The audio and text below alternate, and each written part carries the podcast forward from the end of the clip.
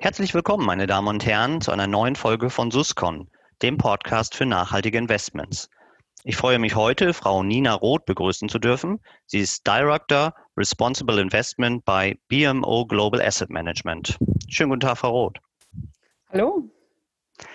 Ähm, wir wollen heute über das Thema Engagement reden und vor allen Dingen die Frage beleuchten, ähm, was sich seit dem Ausbruch der Corona-Pandemie verändert hat ob es schwieriger oder vielleicht auch sogar einfacher geworden ist, Einfluss auf Unternehmen auszuüben und welche Rolle dabei Hauptversammlungen spielen. Ja, Frau Roth, ähm, wie ist Ihre Beobachtung? Haben die Unternehmen äh, angesichts des Konjunktureinbruchs und der, schwierigen Lage, der schwierigen wirtschaftlichen Lage überhaupt ein Ohr dafür, wenn, wenn sie ankommen und äh, auf Missstände hinweisen? Ja, absolut. Ähm, also die Idee unseres Engagements, ähm, was wir führen, also der Unternehmensdialog, den wir führen, ist insgesamt holistisch. Also dass wir wollen natürlich, dass Firmen ökonomisch, ökologisch und sozial gleichwertig gut aufgestellt sind. Ähm, also Sie müssen sich das so vorstellen, ein aus Umwelt- und Sozialperspektive gut aufgestelltes Unternehmen ist natürlich aus Portfolio-Management-Perspektive uninteressant, wenn es nicht auch eine gute finanzielle Performance oder zumindest einen positiven Outlook hat. Und das gilt genauso andersherum.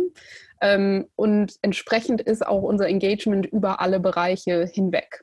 Das heißt für die aktuelle Situation, dass wir logischerweise Konjunktureinbrüche mit behandeln. Ähm, und da gibt es aus Firmenperspektive einen direkten Bedarf, auch mit den Investoren zu sprechen. Insofern haben wir tatsächlich eher die Erfahrung gemacht, dass wir aktuell einen einfacheren Zugang zu Unternehmen haben ähm, und auch eine teilweise viel höhere Verfügbarkeit von Führungskräften. Also sonst ist unser Erstkontakt meistens mit Investor Relations und dann später mit operationellen Experten und Experten und dann mit Führungskräften, Vorständen etc. Ähm, aber aktuell ist es tatsächlich so, dass ähm, wir fast immer direkt an, an die Führungsebene ähm, weitergeleitet werden. Ah ja. Ähm, konzentrieren Sie sich dann eigentlich im Anlageuniversum da auch dann auf wenige Unternehmen oder wenige Branchen? Äh, was steht da bei Ihnen vor allem im Fokus?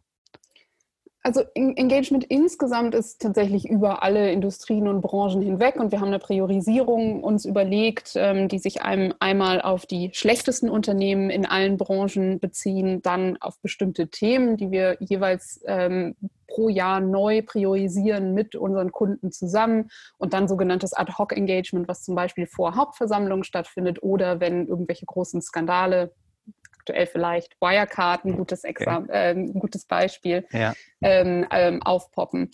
Aktuell ist es so, ähm, dass sich unser Engagement ähm, thematisch tatsächlich so ein bisschen verschoben hat. Also wir hatten, ich hatte in, der Mitte gerade diesen Bereich Themenschwerpunkte genannt. Ähm, Anfang des Jahres hatten wir für dieses Jahr einen klaren Klimawandelfokus angedacht. also mit der bedeutendsten Klimawandelkonferenz seit Paris ähm, einem neuen Biodiversitätsrahmenwerk, was ähm, äh, im Raum stand. Ähm, all das wurde jetzt verschoben ähm, und dann durch eben die Corona-Situation sind sehr stark ähm, soziale Themen in den Vordergrund gesprungen. Ähm, und dadurch hat sich auch der Industriefokus ein bisschen verschoben oder sagen wir zugespitzt ähm, auf vor allem ähm, systemrelevante Industrien. Also einerseits, das ist sicher naheliegend, äh, große Supermarktketten, dann die Nahrungsmittelproduktion, der Handel, also der internationale Güterhandel, ähm, dann aber auch, wie mit Lieferketten umgegangen wird. Ähm, das betrifft insbesondere die Bekleidungsbranche, wo einfach der, die Nachfrage fast zu 100 Prozent eingebrochen ist. Ähm, wie wird dann eben mit, mit den Lieferfirmen umgegangen? Ähm, und letztlich, äh, aber definitiv nicht zu vernachlässigen, natürlich Pharma Pharmazieunternehmen. Ja, okay. Aber das hat jetzt nichts damit zu tun, dass da in den äh, Bereichen, in den Branchen besonders äh, viel im Argen liegt. Ähm, ja und nein. ähm, hm. also ein, einerseits sind diese Branchen jetzt aktuell re so relevant, weil sie tatsächlich ja systemrelevant sind. Wir müssen alle quasi, äh, wir brauchen alle das Essen. Äh, irgendjemand muss es uns verkaufen. Es muss international transportiert werden. Ähm, und äh, die Pharmaindustrie äh, arbeitet hoffentlich ähm, an, an, Lösungen für eine Impfung, damit wir unser Leben in, in Zukunft ähm, angenehm fortführen können quasi aus persönlicher Perspektive, aber natürlich auch umgesetzt auf die professionelle Perspektive, ähm, dass, dass diese Unternehmen ihre ähm, ähm, ja, sich so aufstellen, dass sie einerseits ihre Mitarbeitenden schützen und andererseits sie eine, eine Kontinuität sicherstellen können und damit natürlich auch eine finanzielle Performance. Okay. Können Sie da konkrete Beispiele nennen, ohne jetzt unbedingt einen Unternehmensnamen zu nennen, aber ähm, wie Sie jetzt vorgehen ähm, und welche Punkte Sie da ansprechen?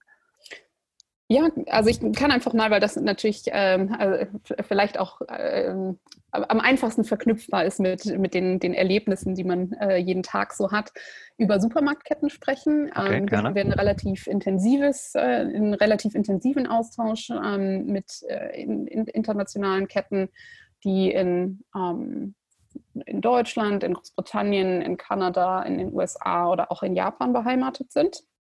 Ähm, und die Fragen, die wir, die wir stellen, ist, kümmern Sie sich, und, und das ist tatsächlich die erste Frage, ausreichend um den Schutz äh, Ihrer Mitarbeitenden? Ähm, also Sie ähm, haben die haben die Masken, haben die äh, abschirmende Schilde, sind die hinter Plexiglas, ähm, gibt es Zugangsbeschränkungen, ähm, so dass es eben nicht zu voll oder zu eng wird in, in den Räumlichkeiten. Gibt es, und das ist ähm, vor allem in, in Ländern, wo das nicht regulatorisch geregelt ist, gibt es Krankenversicherungen, gibt es Lohnfortzahlungen im Krankheitsfall, damit die Leute nicht krank zur Arbeit kommen, okay. ähm, weil sie was verdienen müssen, äh, dann andere anstecken, dann muss gegebenenfalls der Supermarkt oder auch die Fleischfabrik äh, geschlossen werden und die Kontinuität kann nicht gewährleistet werden. Das heißt, es, es kommt dann eben auch zu finanziellen Ausfällen was wiederum dann sich negativ auf die Performance des Unternehmens ähm, auswirken kann. Ähm, wir stellen auch quasi Fragen, wie Unternehmen ähm, ihre Mitarbeitenden unterstützen bezü bezüglich psychischer Gesundheit, ähm, weil wir festgestellt haben, dass das ein, ein Feld ist, was ähm, sehr relevant ist für Mitarbeitermotivation ähm, und, und, und ja, in, insgesamt quasi gute Performance der Mitarbeitenden und da viel zu wenig gemacht wird ähm, und wie mit den Lieferketten umgegangen wird. Also ja. wir haben positiv festgestellt, ähm, dass es eine viel intensivere Kommunikation gibt als in den Vorjahren mit diesen Supermarktketten, dass sehr schnell äh, es zu Selbstverpflichtungen kam bezüglich Bonuszahlungen oder auch Gefahrenzulagen, ähm, dass aus kommunikativer Perspektive extra Webseiten eingerichtet wurden mit Detailinformationen äh, teilweise wurden die Mitarbeitenden das erste Mal als Kern der Wertschöpfung des Unternehmens dargestellt, was aus einer Investorenperspektive ähm, tatsächlich absurd ist, dass vorher das in, in dieser Form nicht festgestellt wurde. Ja. Aber dann auch negativ die Lieferketten sind immer noch viel zu unterbeleuchtet. Es ist nicht klar, welche Verträge gecancelt wurden, welche fortgeführt werden, wie sichergestellt werden kann. Das sollte die Krise überwunden werden, wie dann die, die Lieferkette wieder so schnell auf, aufgenommen werden kann, ähm, wie, wie sie vorher war. Und was ich vorher erwähnt habe, den, den Bereich mentale Gesundheit der Mitarbeitenden ist tatsächlich noch zu wenig betrachtet oder wird zu wenig Unterstützung geliefert. Ja, also da kann man schon sagen, dass die im, im äh, weitesten Sinne die Corona-Pandemie auch ihr Gutes hat, weil jetzt mehr solche Punkte äh, in, den, in, den, in den Fokus geraten, ja. Definitiv. Also das ist, ähm, dass soziale Themen jetzt verstärkt angeschaut werden, ist ähm, ja ein, ein Silver Lining, was wir sagen. Es ist alles äh, nicht gut, aber äh, dass sich jetzt endlich um soziale Themen gekümmert wird, äh, ist, ist, durchaus positiv. Mhm. Nachhaltigkeit wird ja sonst oft mit, mit Grün gleichgesetzt, also das äh, E in ESG. Ähm, Sie sagen jetzt, das S äh, rückt auch mehr äh, da deutlich in den Vordergrund. Was ist mit dem G, also Governance? Ähm, hat sich das auch verändert?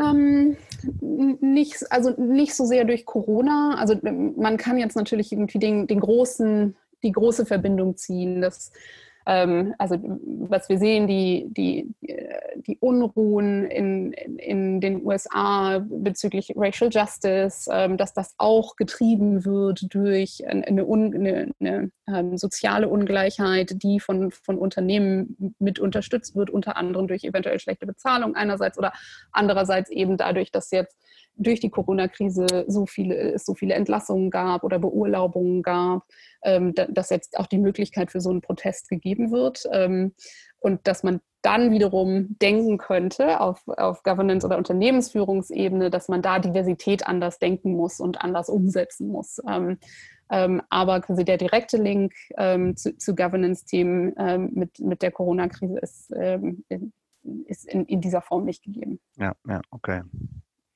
Bisweilen hat man ja den Eindruck, dass Engagement äh, sehr stark Marketing getrieben ist. Also wenn man sich anhört oder anschaut, wer schon immer alles Engagement äh, gemacht hat, haben will, so als Asset Manager, ähm, staunt man schon. Ähm, wie unterscheidet man sich denn als Anbieter äh, wie BMO, die das ja schon tatsächlich schon sehr lange machen? Ähm, und wie kann vor allen Dingen auch der Investor und der Berater unterscheiden, welcher Asset Manager ähm, da wirklich äh, kompetent ist und auch eine Expertise aufweisen kann. Ja, guter Punkt. Also Investoren müssen natürlich alle, alle Marketing machen. Also insofern, äh, das kann man ihnen nicht vorwerfen. Aber es gibt natürlich Unterschiede. Und ähm, aus meiner Perspektive ähm, kann man die auch von außen relativ leicht herausfinden.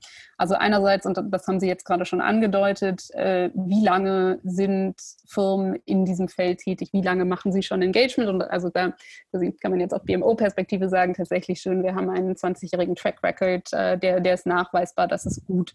Ähm, dann aber, ähm, und, und jetzt weg von der, von der Marketing-Schiene, ähm, wie transparent sind die Ziele und die Erfolge des Engagements? Welche Konsequenzen werden gezogen, wenn Engagement nicht erfolgreich ist? Wie umfassend sind die Engagements und welche, auf welcher Ebene und in welcher Form werden sie geführt?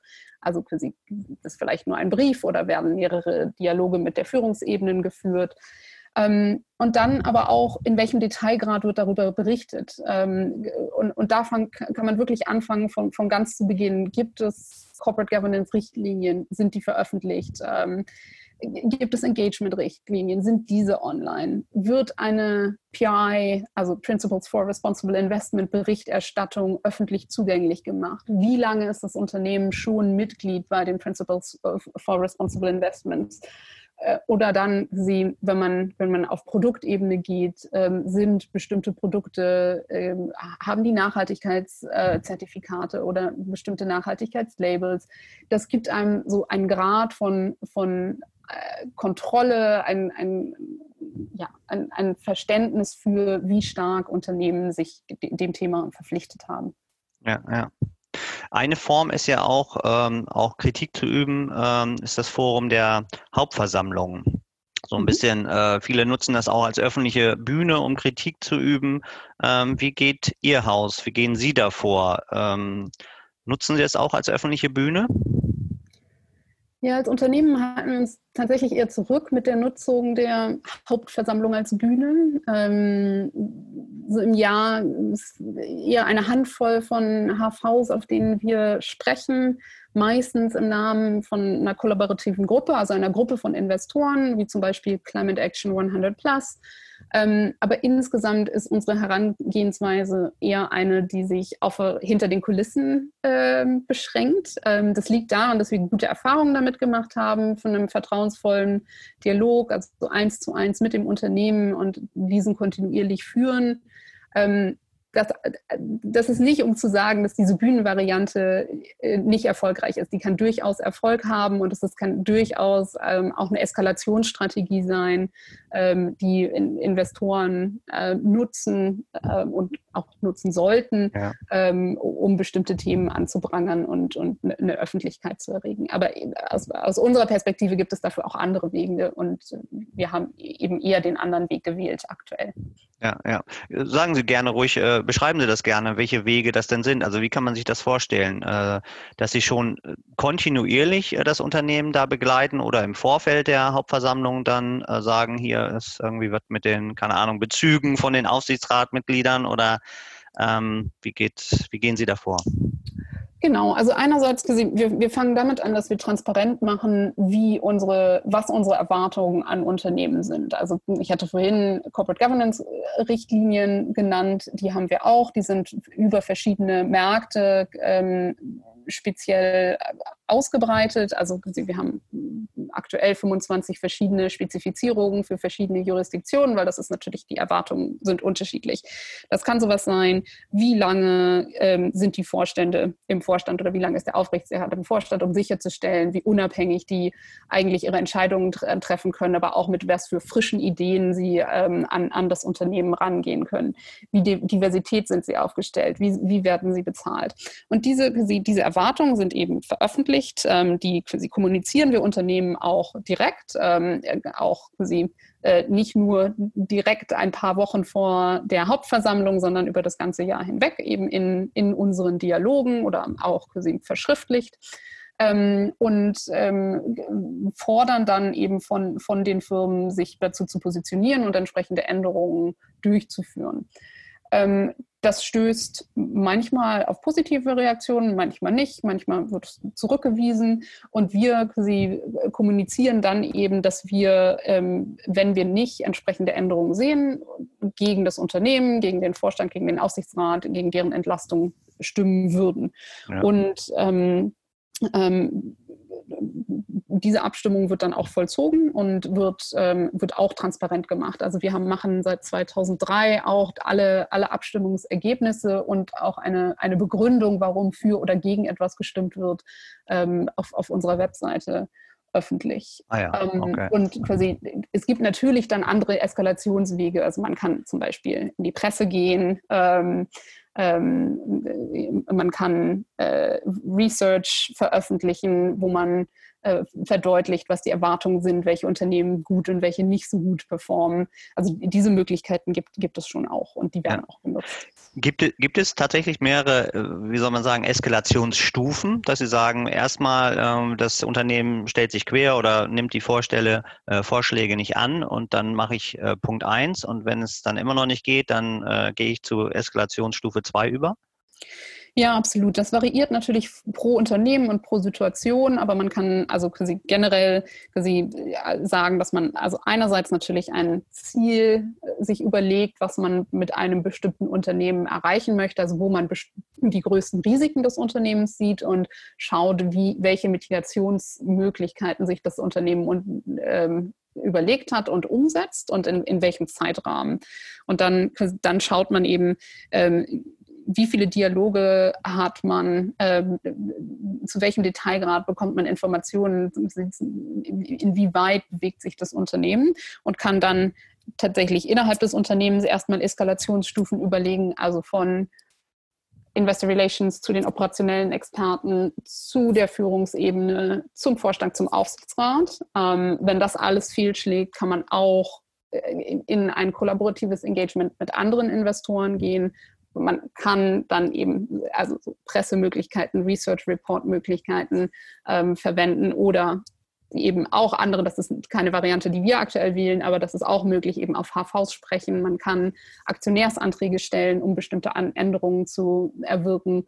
Man kann die Abstimmung nutzen. Man kann auch ähm, ein, ein Reweighting im, im, in den eigenen Fondsprodukten vornehmen, also quasi, dass man ähm, bestimmte Aktien eben ähm, zu einem geringeren Anteil in, in, den, in den Fonds ähm, listet oder dann, ähm, und, und das ist die, die, ja, die, ultimative Bestrafung sozusagen, ein Divestment ähm, sich überlegen. Ah ja, alles klar.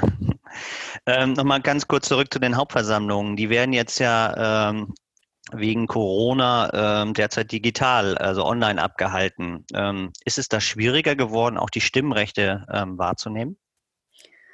Teils und teils. Also ähm, als, als großer internationaler Investor stimmen wir bei ca. 10.000 Hauptversammlungen jedes Jahr ab. Ähm, und da ist es natürlich unsere Praxis, weil es sonst überhaupt nicht darstellbar wäre, digital abzustimmen. Ähm, und jetzt war es allerdings so, dass ähm, kurz bevor die Hochzeit der, der Hauptversammlungssaison dieses Jahr losging, viele Länder in den Lockdown sind. Und da hatten wir natürlich Sorge, dass vor allem unsere Engagement-Dialoge ähm, vor den Hauptversammlungen, also das, was ich erzählte, wo wir dann eben auch ähm, adressieren, ähm, welche Erwartungen wir haben und welche, welche Veränderungen wir erwarten. Und wenn, wenn wir da keine Indikation bekommen, dass es Veränderungen gibt, eben gegen das Unternehmen stimmen würden, ähm, äh, dass die, sie nicht stattfinden würden. Da gab es anfänglich ein paar Verzögerungen. Ähm, aber das, das lief viel sanfter ab, als wir vermutet haben und hatten dann sogar teilweise eher den Eindruck, dass es viel einfacher war, ähm, als in, in, den Vorjahren diese Dialoge zu bekommen. Äh, das liegt natürlich auch daran, dass auch die Vorstände und auch die Aufsichtsräte plötzlich alle zu Hause saßen, nicht mehr so viel ah. gereist sind und plötzlich okay. Zeit hatten. Ja. Ähm, dann quasi kommt natürlich der, der Bereich der virtuellen äh, Hauptversammlungen rein. Ähm, und das äh, hat natürlich äh, zu logistischen Herausforderungen für viele Unternehmen ähm, geführt. Also das müssen Sie sich äh, in Deutschland vorstellen. Also die großen DAX 30 Unternehmen mieten ja teilweise Messenhallen an, damit diese Hauptversammlungen stattfinden. Und jetzt plötzlich innerhalb von kurzen Wochen ähm, ein interaktives Online-Forum aufzusetzen, wo sich theoretisch Zehntausende ähm, online an, ähm, anmelden können, das ist natürlich ähm, sehr, sehr schwierig. Ja. Ähm, in, insofern ist das, sie, gab es da dann Forum, die sich also einerseits verzögert haben, ähm, also um ein paar Wochen nach hinten verschoben wurden, aber im viel kleineren Rahmen stattfanden als zuvor. es war manchmal nicht möglich, Fragen zu stellen oder manchmal, wenn man Fragen konnte, keine Nachfragen stellen. Ähm, also gerade dieses, das Anprangern ähm, war eben überhaupt nicht möglich, weil das äh, äh, fast wie zensiert wurde oder werden okay. konnte, theoretisch. Also, ja, ja. Ähm, ähm, und dann gibt es natürlich manche Jurisdiktionen, wo ähm, immer noch papierbasierte Abstimmungen nötig sind. Ähm, also in Teilen, in Teilen von Schweden ist das der Fall. Ähm, und das war natürlich überhaupt nicht möglich. Ähm, und das schließt dann auch Investoren aus und führt zu einer geringeren Abstimmungsbeteiligung. Also quasi internationale Investoren konnten dann nicht nach Schweden reisen, um diese Abstimmung zu machen ähm, und konnten dann nicht wählen. Ja, das ja. ist natürlich eine Begrenzung. Na klar. Fein. Ähm, zum Schluss würde ich gerne nochmal ähm, so ein bisschen den Ausblick äh, mit Ihnen wagen. Ähm, jetzt der Engagement-Ansatz äh, besonders im Fokus. Ähm, erwarten Sie da, dass die, dass die Investoren ähm, da äh, immer mehr danach fragen, also dass, dass ähm, dieser Engagement-Ansatz eben an Bedeutung gewinnt? Wir denken ja, definitiv. Also insgesamt wird die nachhaltige von, die, die Nachfrage nach nachhaltigen Produkten deutlich ansteigen. Ähm, das haben wir in, in den letzten Jahren ähm, auch gesehen, also gerade, gerade auf dem Retail-Markt, aber auch ähm, einen deutlichen Anstieg bei institutionellen Investoren nicht zuletzt wegen der regulatorischen Anforderungen. Und, und die ist ja tatsächlich, dass man ähm, äh, aktive Eigentümerschaft pflegen soll. Und als Teil davon neben der Stimmrechtsabgabe ist natürlich Engagement. Insofern ist, ist es klar, dass das ähm, weiter gefordert sein wird. Ähm, und im Rahmen der Viruskrise haben wir jetzt natürlich auch gesehen, dass, äh, dass nachhaltige Produkte sehr viel robuster performen als kon die konventionellen Counterparts. Okay. Ähm, dazu gab es jahrzehntelange Forschung, ähm, aber die letzten drei Monate haben das sehr, sehr deutlich bewiesen. Ähm, und thematisch hat ähm, aus meiner Perspektive die Krise auch gezeigt und oder zeigt sie immer noch, wie wichtig Engagement und der Unternehmensdialog zu sozialen Themen ist ähm, und auch damit, wie relevant das aktive Einbringen von Investoren sein kann. Und hier wird, wird noch mehr von Investoren gefordert sein, zu zeigen und zu beweisen, welche Wirkung das Engagement tatsächlich hat, also transparenter zu sein. Ja, sehr schön, Frau Roth. Ähm, vielen Dank. Ähm, wir sind schon am Ende angelangt. Ähm, zum Schluss des Podcasts fragen wir immer äh, noch nach einem Literaturtipp. Ähm, welchen haben Sie für uns äh, und warum? Ich hätte zwei, wenn ich darf. Ja, Sie ähm, dürfen. Ähm, und zwar einerseits ein Sachbuch und andererseits ein Roman. ein Sachbuch, und zwar empfehle ich eine wissenschaftliche Untersuchung zu der Bedeutung ähm, und den rundum positiven Konsequenzen für Firmen ähm, der fairen Bezahlung im Niedriglohnsektor. Also quasi wie faire Löhne äh, sich positiv auf Unternehmensperformance ähm, auswirken. Ähm, das Buch heißt Fair Wages, ähm, ist auf Englisch äh, nicht übersetzt äh, bisher ähm, von Daniel Vaughan Whitehead.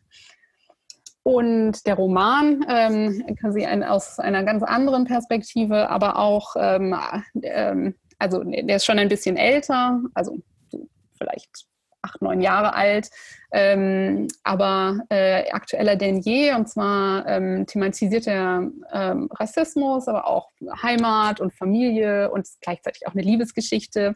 Ähm, der heißt Amerikaner ähm, und ist von Kimamanda Ngozi Adichie. Okay. Beide sehr empfehlen. Sehr schön. Eignet sich möglicherweise auch als Urlaubslektüre, ja? Zumindest der Roman, bei dem Sachbuch bin ich mir nicht so sicher, aber da gibt es ja unterschiedliche Präferenzen. Wunderbar. Frau Roth, ähm, vielen Dank für das sehr interessante Gespräch. Ähm, ja, und vielen Dank auch Ihnen, meine Damen und Herren, für Ihr Interesse. Ich hoffe, Sie sind beim nächsten Mal auch wieder mit dabei. Tschüss und auf Wiederhören.